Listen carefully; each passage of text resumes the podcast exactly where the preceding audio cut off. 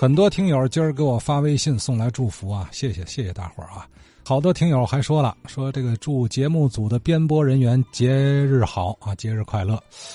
哎呀，我就想，其实啊，您就是我们节目组的成员之一啊。话说天津卫节目啊，这个节目组有意思，一直以来可能是整个广播电台里头啊，节目组人数最少而又最多的啊。最少是专门的这个业务人员就我一个，呃，这看似是最少人的节目组了吧？其实不然，咱这个节目组的成员又是最多的，多到我都数不过来啊！因为每一位听友都是潜在的节目的编辑啊、记者，哈哈，呃，并且您还发声音啊，有点这个带着菜下饭馆那意思是吧？相互品尝对方的手艺。咱这饭馆不备大厨，你看，就给您提供良好宽松的就餐环境啊，以及我这么一个跑堂的店小二啊，给大伙做一些技术上的服务啊，出哪门入哪门，引导一下就 OK 了。到了什么日子口了，这不用我发愁，说今天备点什么应时当令的美味佳肴，不用，准有话友备好了来，啊。我个儿我这儿给加加热就行了。比如说吧，今天这不是适逢中秋佳节吗？好，九零后老话友啊，九十岁了，高景云高老先生就带来这么一道时令美味，保准您尝过之后啊，嘿，意犹未尽，是余音绕梁啊。国庆跟这个中秋都赶一块儿了啊，日月同辉是吧？说起来呀。这个中秋节的形成啊，当然直接跟月亮有关系。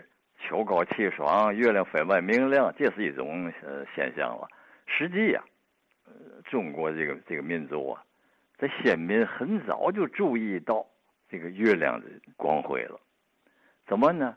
它这个比较柔和，茫茫黑夜当中给人一种一种冷光，很清澈。引起遐想，古代人呢，他有这个。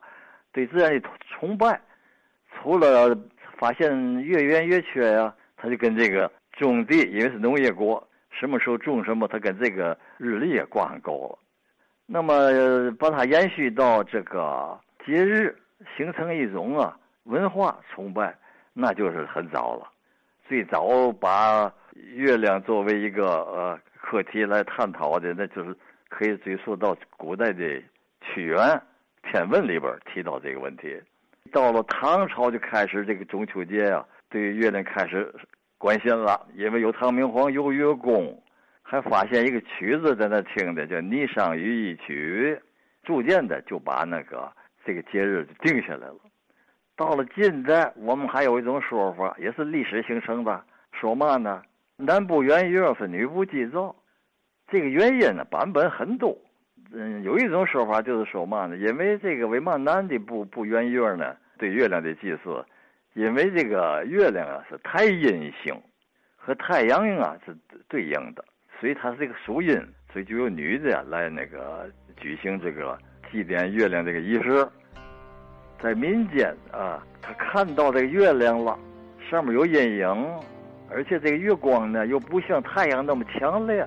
这个阴影呢，引起了文人的遐想，什么上面有月宫啊，玉兔捣捣药，是吧？这些个在文学家的眼光当中，就形成了一些个美丽的词句和章节。我欲乘风归去，高处不胜寒，这是苏老的诗诗词啊。还有举杯邀明月，对影成三人。还有什么山高月小水乐十处，文学想象力就发挥出来了。还有吴刚，问讯吴刚何所有？吴刚捧出桂花酒。寂寞嫦娥诉光秀，万里长空且为忠魂舞。这都是文人看到月亮的光，看到月亮上的阴影，再加上月白风清的这种气候气温，引起人们的遐想。有时候是怀旧，有时候是怀念故乡，怀念故人。我小的时候啊，在年年宫啊，就是宫南宫北啊，摆些个耍耍物玩耍的玩具，包括东西很多。当然了，这个节日以兔儿爷为主，兔儿爷打扮呢，它不一样，有的是以那个武将的身份来来来扮演的，戴犄角翎，穿上那盔甲，脸是兔脸啊，三瓣嘴儿，所以有个俗语叫嘛，兔爷只跟那我犄角了，兔哪来犄角？就是犄角翎子。那么还有一种玩具，后来也失传了，它是一个拿纸浆做这么一个。不到半尺半尺来那么一个小人儿小小孩儿啊，他那俩胳膊能抬起来，拿绳往下一拉那，那手就抬起，俩手抬同时抬，俩手再捧一个脸儿，这脸儿就是兔儿爷的脸儿，一拉这兔儿爷的这个这个面具啊就扣在这小孩脸上了，一松手就耷拉下来了，这么多玩具啊，呃，还有糖做的兔儿，我就想起来了，前些日子不提到那个嘛嘛，中国是一种歌调嘛。歌歌词这个调啊，我就想起来关于月亮亮的那个一个毛主席诗词，就是《一群鹅》啊，娄山关那个也谈到月亮了。就西风烈，长空雁叫双晨月，这个谱曲啊，也是咱中国的调式的，它是这样的啊。借这个节日的机会呢，奉献给大家。